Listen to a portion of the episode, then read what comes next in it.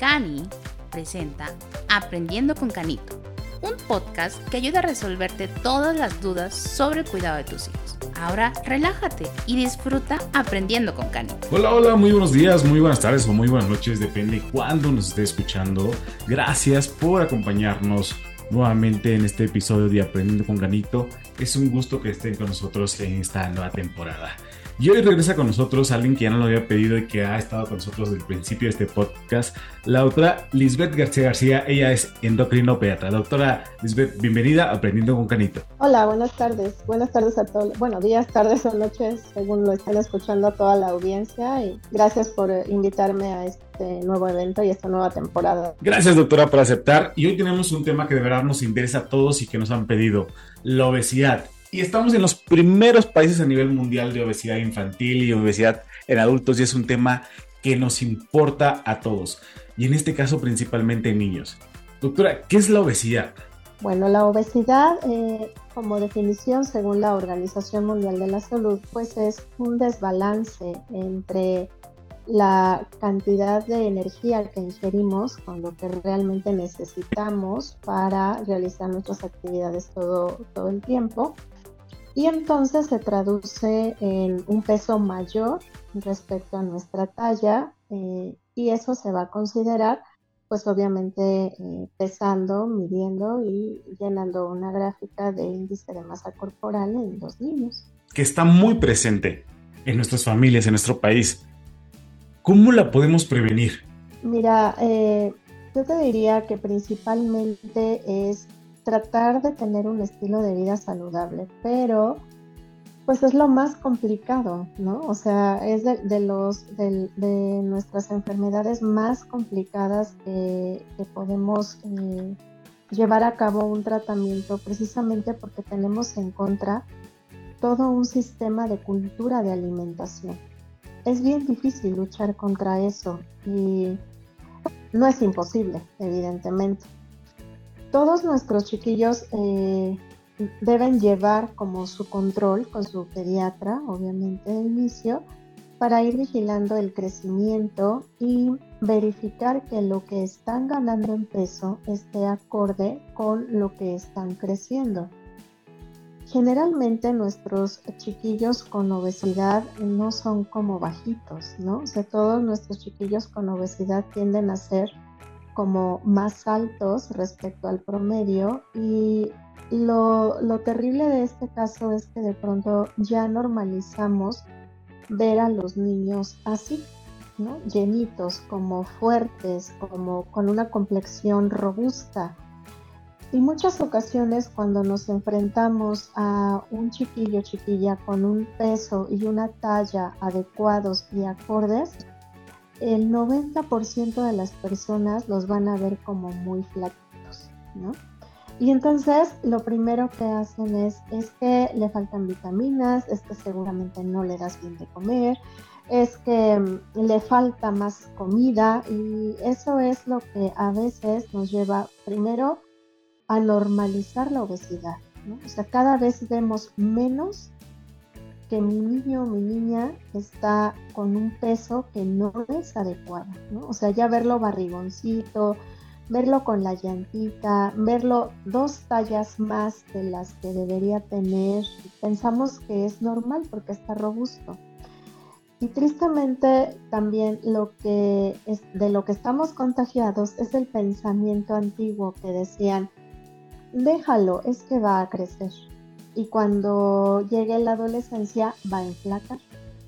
Lamentablemente las estadísticas, todas las estadísticas que ha hecho en Sanut a partir del 2000 eh, nos informan que el porcentaje de sobrepeso y obesidad en menores de 5 años se ha mantenido entre el 30 y ha progresado alrededor del 33-34%. Tristemente, no es como el descenso que esperaríamos ver entre la etapa adolescente alrededor de los 11 años, en chicos de 9 a 11 años, que dijéramos, bueno, o sea, si el porcentaje de menores de 5 años es alrededor del 30%, pero cuando son adolescentes baja al 25 o al 20, ¿no?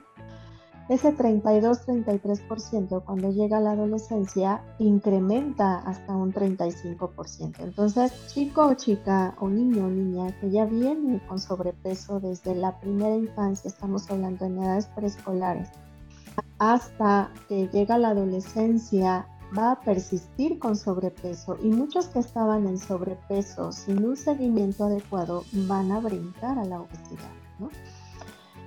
Entonces es importante aprender a verlo desde que están chiquillos, desde que están en el preescolar o quizás desde las primeras etapas de la vida. Y por eso es que la alimentación es fundamental. La mejor prevención es una buena nutrición, un buen nivel de actividad física y los buenos hábitos en cuanto a higiene y sueño principalmente. Entonces, si queremos hacer esta prevención, realmente nos tenemos que poner las pilas en eh, solicitar ayuda en muchas ocasiones para eh, saber cómo debo alimentar mejor a mi pequeño o a mi pequeña. Pero más allá de eso, toda la familia debe querer comer bien. Porque es muy común de pronto que solicitan ayuda porque tienen tres niños, ¿no? Y entonces solo uno es muy gordito y los otros dos están normales o incluso hay uno con bajo peso. Y entonces es bien complicado porque entonces cómo voy a engordar al, al flaquito, pero cómo voy a bajar del peso al gordito y, y, viceversa. Y entonces se vuelve bien complicada la dinámica familiar, ¿no? Porque mientras a uno lo tengo que restringir, al otro le tengo que darle más. Y no va tan enfocado a eso, sino a mejorar la calidad de todos los nutrientes. ¿Qué les podría decir en cuanto a la prevención? Eviten darles dulces, golosinas y frituras a los niños. Y esto eh, eh, no es porque realmente esté peleada ¿no? con este tipo de alimentos para los niños, pero volvemos a esto mismo de la cultura de la alimentación mexicana. Cuando alguien llega a nuestra casa, lo primero que hacen muchas veces es, ándale, córrele por un refresco, ¿no? Hay que ofrecerle refresco a la lapicita, vete por una botanita, que generalmente son frituras. Y entonces, eh, de esa manera, em, solemos ser o manifestar cordialidad o ser amables con, con quienes nos visitan o hasta con nuestra propia familia. ¿Qué hacemos cuando las cuidan, cuidan a nuestros niños las abuelitas, ¿no? O sea, las abuelitas es que quiero de comer mi hijito precioso y entonces empiezan a sobrealimentar a los chiquillos con lo que a los niños les gusta y tristemente no es muchas veces una opción de alimentación más saludable todos estos alimentos que vienen procesados, que vienen envasados, que traen eh, sellos, que los sellos fueron puestos precisamente no para ignorarlos, sino para... es como un foco rojo de, de un alto en un semáforo, ¿no? Es decir, tiene tres sellos, realmente me lo quiero comer, o sea, tiene un sello de alto en azúcares, alto en grasas saturadas, alto en sodio, ¿realmente me lo quiero comer? ¿Cuál es el problema con esto? Muchos de esos componentes de los productos eh, procesados, envasados, golosinas, frituras, chatarra, son em, compuestos eh, químicos y son eh, finalmente productos no naturales en muchas ocasiones. Tienen colorantes, tienen un montón de conservadores y el principal daño que ocasionan todos estos productos es inflamación a nivel hepática. Eso sin contar que obviamente podemos tener un alta en triglicéridos. Entonces, em, ese es el motivo por el cual se les pide eviten todos los alimentos procesados, ¿no? eviten los alimentos que sean ricos en azúcares. Y cuando les damos de inicio las medidas de qué es lo que deben evitar, la mayoría de los pacientes ponen cara de, bueno doctora, ¿y entonces qué quiere que le dé a mi niño de comer, no? Pues frutas y verduras, ¿no? O sea, lo que le corresponde. Le corresponde a lo mejor un vasito de leche, pero no un litro. Le corresponde un vasito de yogur natural, pero no, este, además del yogur natural, que sea procesado y que tenga colorantes y que sea este, alto rico en azúcares, ¿no? Entonces es únicamente orientar hacia mejorar la calidad de la alimentación que les estamos ofreciendo a nuestros chiquillos, ¿no? definitivamente evitar todo este tipo de, alimentos que ya vienen procesados. Y por otro lado, la actividad física. A veces en preescolares eh, dicen, bueno, pero ¿qué actividad física puede ser? Se va adecuando con las familias. Muchas familias sí tienen acceso a pues una clase de natación, a que vayan a algún club, a que reciban, no sé, clases de ballet las niñas, tenis, este, box, que tengan como un entrenador o al menos que reciban sus clases personalizadas unas tres veces por semana. Sin embargo, tenemos chicos que no.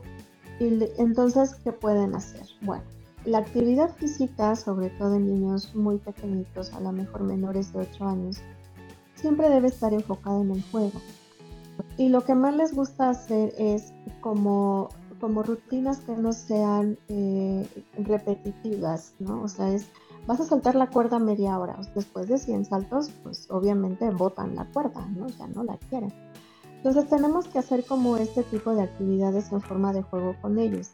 Y por eso sirve mucho involucrar como a toda la familia, ¿no? ok, vamos a bailar y vamos a bailar todos. Vamos a salir al parque, ok, vamos a llevar la pelota, vamos a llevar el triciclo, vamos a llevar la bici, vamos a llevar una cuerda. Y entonces, eh, en esa media hora de juego puedo hacer como diferentes rutinas que van a hacer que mi niño mejore su coordinación, eh, que oxigene mejor su cerebro, que se distraiga y que pueda hacer sus labores o tareas de la escuela con más entusiasmo a veces los papás dicen, bueno, que se canse, ¿no? Para que se duerma un poco más temprano y más relajado. Pero sobre todo vamos a favorecer ese equilibrio entre la cantidad de calorías que están ingiriendo y las que están gastando. Siempre que entramos ya como a, este, a, este diagnóstico de obesidad, eh, lo que tenemos que hacer es tratar de equilibrar lo que tiene pendiente por crecer mi niño o niña con respecto a los, primero a los kilos que ya le sobran y después a cuánto puede ganar de manera que con el paso de los años esto se equilibre. De lo que se carece normalmente cuando tenemos niños con obesidad es de paciencia, de constancia, de apego, porque es, es cansado, es difícil, es agotador para los papás también y para los chicos que mantengan como este ritmo de alimentación saludable y de ejercicio, porque siempre va a haber disruptores. Si no es el pastel en la escuela, es el cumpleaños en la familia, es el convivio, la fiesta, y entonces viene lo más complicado, ¿no? Mantener ese ritmo y mantenerlo siempre. Pero la verdad es que cuando ya entran como a una rutina, es mucho más sencillo, ¿no? Evitar como que caigan en, en estas alimentaciones poco saludables. Entonces, la gran ventaja que ofrecen los niños en edad escolar y hasta antes de la adolescencia es que crecen en muchas ocasiones ni siquiera tengo que enfocar mi seguimiento a que realmente pierdan peso, ¿no? Por eso les mencionaba, tenemos que ver cuánto pesa, cuánto mide respecto a ese peso y esa talla, cuántos kilos es que me sobran y entonces enfocarme. A lo mejor me va a faltar crecer, no sé, 40 centímetros ¿Qué es lo que tengo que equilibrar? Si ya me sobran 20 kilos en este momento, pues entonces tengo que favorecer no ganar quizás más de 10, ¿no? De esa manera, con el solo crecimiento y la limitación de la ganancia de peso con el paso del tiempo, vamos a permitir que nuestro paciente de estar en obesidad primero caiga sobrepeso y después al final pues con un índice de masa corporal normal. Siempre les menciono, la prevención es importante y es cierto, hay factores que yo no puedo modificar. ¿Qué es lo que no puedo modificar? Primero, pues la herencia, ¿no? Y tampoco se trata de resignarnos, ¿no? Pues es que así, así usamos, todos en la familia somos así. Y, y pues así tiene que ser. Y la realidad es que no. ¿Tenemos niños llenitos con sobrepeso y con obesidad que están saludables? Sí. Pero también es cierto que si yo le a, este pequeño con una herencia muy importante para obesidad y para diabetes, le agrego una alimentación poco saludable, entonces lo que voy a hacer es detonar enfermedades crónicas a una edad más temprana. ¿A qué me refiero? Es cierto, a lo mejor mis abuelitos tienen obesidad, mis papás tienen obesidad, yo también tengo obesidad, pero potencialmente mis abuelitos tuvieron diabetes, no sé, después de los 60, potencialmente mi papá entre los 40, 35 a 45, alrededor de los 40. Entonces, a ese ritmo potencialmente a mí me va a dar diabetes entre los 25 y los 30, ¿no? Entonces, a, a eso nos referimos con, está bien, la herencia no la puedes modificar, pues, pero tus hábitos sí. Y entonces tener buenos hábitos eh, alimenticios y buenos hábitos de ejercicio van a permitir que entonces las enfermedades crónicas a las que vienes predispuesto no detonen a una edad muy temprana. ¿A qué me refiero con una edad muy temprana?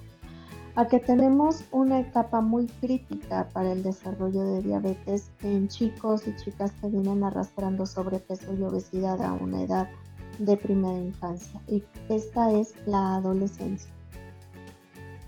Tienen que dar el estirón propio de la adolescencia y deben tener los cambios propios de la adolescencia en cuanto a su desarrollo.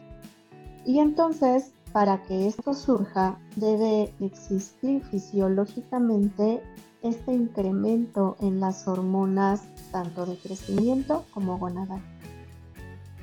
Estas hormonas son antagónicas a la insulina, es decir, bloquean su acción. Si yo ya venía desde la primera infancia con un páncreas con sobrecarga de trabajo por malos hábitos y falta de actividad física, lo que va a suceder en la adolescencia es como si a ese páncreas yo en lugar de explotarlo al 100, lo empiezo a explotar al 300% por este bloqueo fisiológico que se da durante la adolescencia. Y entonces lo que va a suceder es que no me va a alcanzar ese páncreas a mantener mis niveles de glucosa en un rango que sea adecuado. Y lo que va a surgir es, va a ser prediabetes o como tal puedo detonar en diabetes, sobre todo si tengo una carga familiar importante en primer grado, es decir, ya un papá diabético, ya una mamá diabética este es el enfoque de la prevención, ¿no? La prevención que a veces de pronto como que nos da mucha flojera eh, explicar porque es algo que verdaderamente nos lleva un buen rato en la consulta, ¿no? ¿Qué es lo que, el cómo come, el cuánto come, el cómo modificarlo, ¿de acuerdo? Ya que son más grandecitos en cuanto al ejercicio, la verdad es que pueden hacer cualquier cantidad de ejercicio. ¿no?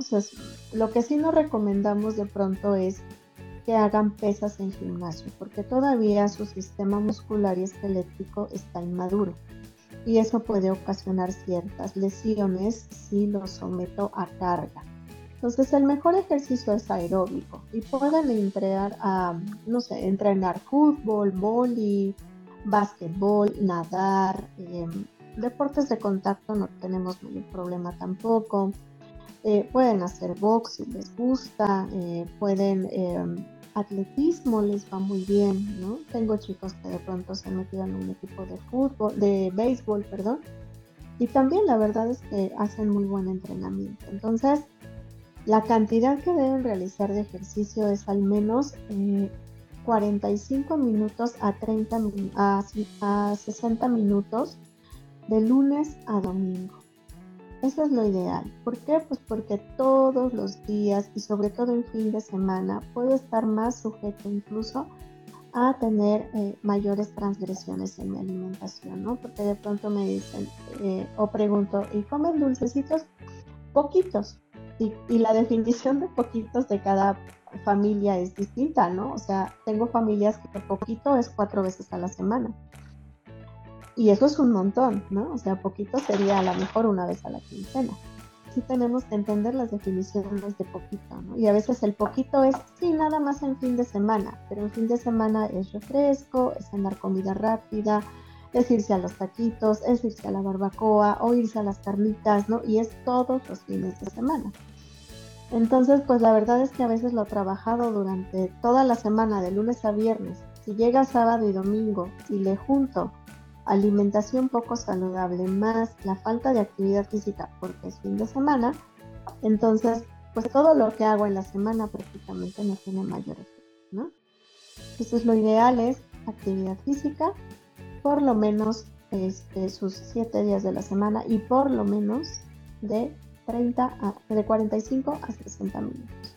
Recordad eh, esta definición de, de obesidad nos recuerda que si mi niño o niña está creciendo en un promedio 25 de una gráfica, mi peso idealmente debe estar también en ese promedio 25, máximo un percentil más arriba o un percentil menos, ¿no? Para hablar de obesidad, si estoy ya de peso, dos, de, 12 desviaciones por arriba de donde está mi talla, entonces pues ya tengo mucho riesgo, ¿no? Y eso lo puede valorar su pediatra en primera instancia y lo puedo ver yo como mamá, ¿no? Si de pronto tengo un niño de 6 años que me está utilizando talla 10, ahí tenemos un problema. Casi siempre compramos una talla más del uniforme, ¿no? Pero pues ya comprar dos tallas y que le quede apenas bien, entonces ya estamos hablando de que tenemos un problema. Definitivamente, doctora, en este tips, en estos consejos, en esta prevención que nos acaba de dar, es muy importante porque, como usted lo dice, en muchas ocasiones, eh, por diversos motivos, eh, no se da en el consultorio. Y este programa creo que va a ser muy útil para esos padres que tienen todas las dudas. Porque lo dijo desde la alimentación, cómo se debe cambiar en el seno de la familia, cómo debemos eh, modificar, crear actividades físicas. Y algo que está está muy presente los sellos, las etiquetas en los alimentos y que muchas personas, doctora, no saben por qué están ahí. Ni siquiera saben qué significan. Y el día de hoy que nos ha explicado, porque muchas veces solo ven un sello, dos sellos, dicen, ah, no lo sabía, no, no, no sabía por qué. Y definitivamente hay productos que me he topado con cuatro sellos actualmente y que la mayoría son dirigidos incluso para niños. Todas las recomendaciones son fabulosas. ¿Y cuándo acudir a un profesional, doctora? Porque muchos de los padres están diciendo, ¿cuándo llevo a mi niño? ¿Con quién lo llevo? ¿Cuál sería el proceso? Claro. Lo ideal es que, bueno, todos los niños tuvieran como su pediatra, ¿no? Definitivamente. Si yo, eh, eh, bueno, algunas señales como de alarma ya la vi, ¿no? O sea, es el, para empezar, el uniforme si yo le estoy comprando a mi niño dos tallas más de las que debería usar y además esas dos tallas más apenas le quedan, ese es un signo de alerta. La otra, les recomiendo que los midan, ¿no? En cuanto a su talla. Y si la circunferencia de su cintura es más de la mitad de lo de su talla, es decir, tengo un niño que mide 1,20 Idealmente su pancita debería medir 60, ¿de acuerdo? O sea, la mitad de su talla. Pero si mide 1,20 y su pancita ya está midiendo 68, 70, 75, ese es un factor de riesgo. Y eso lo puedo hacer en casa, ¿no? O sea, ¿Cuánto mide mi niño? A ver, vamos a medirte sin zapatos, derechito, te vamos a pegar a la pared, ¿no? Así como las rayitas de pronto que ponen en, tengo mamás que así medían a los niños, ¿no? No sé si alguna se siente identificada, de que cada seis, siete meses están midiendo al chiquillo y le ponen la rayita en, la pared de la cocina. Entonces, respecto a una de esas tallas, ¿no? Actual, hay que medir el perímetro de la, de la cintura. Si de pronto esto excede ¿no? esa, talla, entonces es una señal de alarma. Otra señal de alarma puede ser que mi niño o mi niña se empiece a pintar de color negrito en el cuello, en las axilas, en las ingles o incluso en el área del cinturón para los niños, ¿no? O alrededor en, la, en la franja de la cintura para las niñas. Si yo empiezo a notar, sobre todo en cuello, este color como más pigmentado, ese, eso se denomina acantosis y es un dato de alerta de resistencia a la acción de la insulina. En este caso, lo ideal es sí acudir, además de su pediatra, bueno, pues ya acudir con el endocrinólogo. Y con un nutricionista idealmente también, para empezar a hacer estas modificaciones en la alimentación. Entonces, si tengo en cuenta de pronto algunos de estos datos, ¿no? Entonces, puedo acudir a mi revisión con mi pediatra para que solicite quizás algunos estudios iniciales con respecto a saber cómo está funcionando el riñón, cómo está funcionando su hígado y cómo está funcionando su páncreas. Además de resistencia a la insulina, lo que podemos ver muy frecuentemente es niveles de triglicéridos altos. Y son grasas en sangre. Y vamos a decir, bueno, ¿por qué se sube la grasa si lo que más come son harinas? Precisamente es por esto, ¿no? Es ese exceso de energía que mi niño o mi niña está ingiriendo sin que lo esté ocupando. De alguna manera, mi organismo sabiamente lo debe transformar para almacenar. Y la manera que tiene de almacenar es en forma de grasa en el tejido adiposo. Otro de los riesgos cuando se satura el tejido adiposo, es decir, cuando ya el adiposito, la célula está llena y ya no le cabe más que almacenar, esto se va a ir a depositar al hígado. Y entonces una de las, de las graves consecuencias de la obesidad va a ser el hígado graso. El hígado graso tiene una evolución bonita si de pronto mi paciente se apega a mejorar estilo de vida. Pero también puede progresar a la cirrosis, ¿no? a la esteatosis hepática no alcohólica, ¿qué es esto? decir, wow, o sea, ¿cómo es posible que, que, le pueda dar cirrosis a alguien? Y sí, por obesidad, es cierto, ¿no? ¿Qué es lo que sucede? Que finalmente el hígado se llena tanto de grasita que se fibrosa y deja de funcionar. Afortunadamente no lo vemos en niños, ¿no? pero esto no quiere decir que si no hacemos los cambios pertinentes desde que empezamos a detectar la obesidad, no se pueda presentar en una etapa adulta.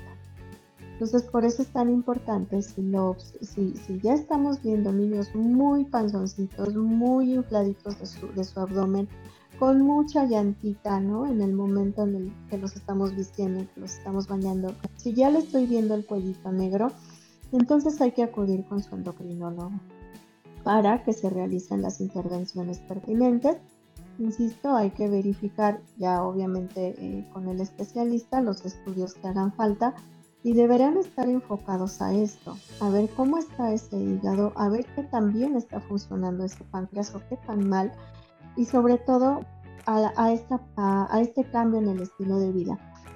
Tenemos en contra, eh, y, lo tengo que decir así, eh, los endocrinólogos tenemos en contra durante el tratamiento de la obesidad la resistencia a los cambios en el estilo de vida, ¿no? Y a veces la resistencia está en la propia familia. Si no cambio todo el estilo de vida de todos los que viven conmigo, no va a funcionar. Tristemente no va a funcionar. Porque aunque la mamita y el paciente lo quieran hacer, a veces quien está más en contra es la propia familia porque es quien, eh, no sé, tenemos una abuelita, tenemos un tío de vecino, tenemos ah, casas que viven como eh, juntas, ¿no? Y entonces eh, el chico sabe que de pronto no lo encuentra en su casa, pero lo encuentra en la casa del tío, en la casa de la tía, en la casa del abuelito, que se juntan a jugar en la tarde y eso es maravilloso. Lo que no es saludable es que de pronto terminando de jugar tomen el refresco, se vayan a la tienda por las frituras, ¿no? Eso, no es saludable. Y entonces si no estamos como en el mismo tenor toda la familia para cambiar este estilo de vida, no solo en el niño, sino toda la familia, la tasa de éxito prácticamente es nula les tengo que decir tristemente, no hay medicamentos indicados para niños para tratar la obesidad. Ninguno ha sido aprobado a nivel mundial para tratamiento de obesidad. Siempre está enfocado al cambio en el estilo de vida. Cambio en el estilo de vida y cambio en el estilo de vida. ¿Con qué? Alimentación saludable y ejercicio diario. Y deben querer hacerlo todos los miembros de la familia. ¿no? Nunca va a faltar la, abuelita de no, es como tú no le das de comer a mi hijito, pobrecito, mira, lo tienes así con esa alimentación, me lo matas de hambre, ¿no? Y entonces el niño, evidentemente, los niños son súper inteligentes. Si tiene restricción con un papá y una mamá, va a ir con quien sí se lo dé. Y quien sí se lo da es la abuelita, es el tío, es la casa vecina, pues ahí va a ir a buscarlo, ¿no? Y, bueno, o sea, querer hacerlo es lo más difícil y lo más complicado. Definitivamente, doctora, es un trabajo y es un compromiso de toda la familia. Y algo que decía es que no existe un tratamiento actualmente avalado y certificado. Hay demasiados productos que están en el mercado actualmente que se venden como productos para bajar de peso.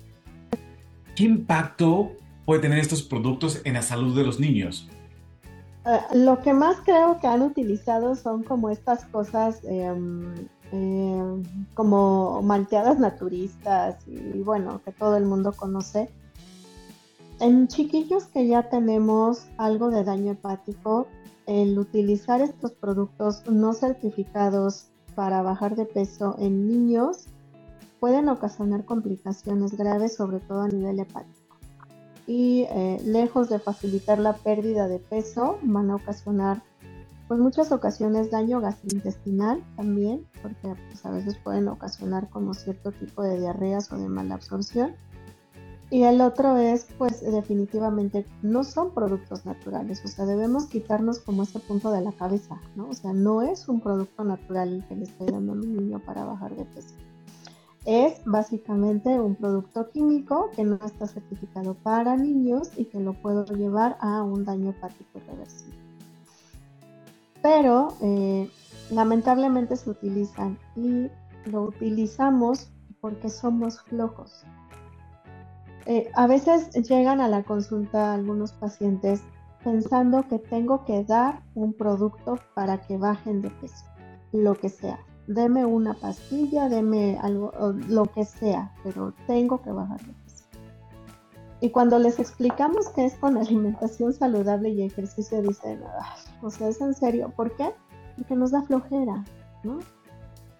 Y siempre se los pongo a la mejor en un contexto distinto y les comento, si su niño tuviera insuficiencia renal, si su niño tuviera cáncer, y de pronto le dijeran, mamá, es que sabe qué, se tiene que venir a la quimioterapia o se tiene que venir a conectar a la hemodiálisis tres días de la semana y permanecer aquí sentada cuatro horas en lo que recibe el tratamiento su niño, dudo mucho que la justificación para no hacerlo fuera es que tengo trabajo es que tiene muchas tareas, es que no le gusta faltar a la escuela, es que tengo la casa tirada, es que yo llego muy cansado del trabajo, es que nadie lo puede llevar una hora. O sea, no les estamos pidiendo que dejen todo por cuatro horas, es terrible, ¿no? Y entonces dicen, pues es que si fuera cáncer, o sea, pues sí pone en peligro su vida. Y cuando les decimos, ¿y la diabetes no? ¿Y la hipertensión no? ¿Y la posible cirrosis hepática no? ¿La arteriosclerosis tampoco pone en peligro la vida? Entonces, son situaciones que a veces son muy crudas, ¿no? De ver. Sí, así de, o sea, ¿cómo no puedo sacrificar una hora de mi día para hacer ejercicio con mi niño? Eh, porque no tengo tiempo, ¿no? Porque siempre nos van a decir eso, pues es que no tengo tiempo. Pues entonces la verdad es que los tratamientos no funcionan, ¿no? Porque no hay nada mágico. Definitivamente, doctora. Ha sido un episodio maravilloso, con muchísima información para los padres. Creo que ha sido completo y solamente quería pedirle si nos puede dar sus conclusiones finales. Claro que sí. Bueno, debemos tomar en cuenta que eh, la obesidad es, eh, está presente en nuestra población en más del 35%, que es un padecimiento crónico, que es un padecimiento que potencialmente es reversible y que sobre todo puede ayudar a prevenir en una edad adulta temprana enfermedades crónico-degenerativas con una buena detección y con un buen seguimiento a lo largo del tiempo.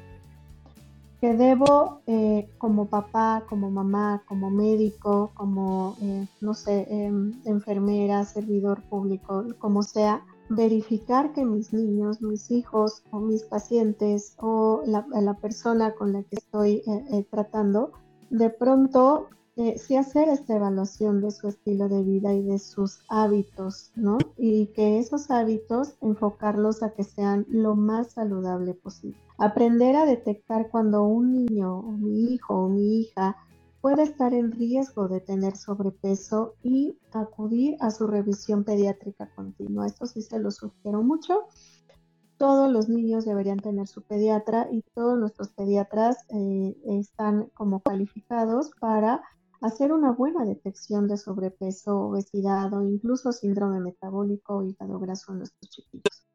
Y que tiene solución. Claro que tiene solución, se puede prevenir, se pueden prevenir muchas enfermedades crónicas únicamente teniendo un estilo de vida muy saludable. Muchísimas gracias, doctora. Ha sido un episodio excelente. Estoy seguro que los papás han resuelto muchas dudas acerca del tema de la obesidad.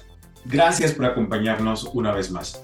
Muchas gracias a todos y ya saben, estamos ahí en el CANI para hacer. Gracias con ustedes, la doctora Lisbeth García García, endocrinóloga pediatra, que la pueden encontrar con nosotros en Cani Tlaxcala. Muchas gracias, nos escuchamos la próxima semana. Muy buenos días, muy buenas tardes o muy buenas noches. Adiós. Gracias por aprender con Canito. Te invitamos a escucharnos la próxima semana. No olvides seguirnos en todas nuestras redes sociales. Nos encuentras en Facebook como Centro de Atención Neuropediátrica Integral y en Instagram como Cani Neuropediatra. Y escríbenos al WhatsApp al 22 11 85 64 85.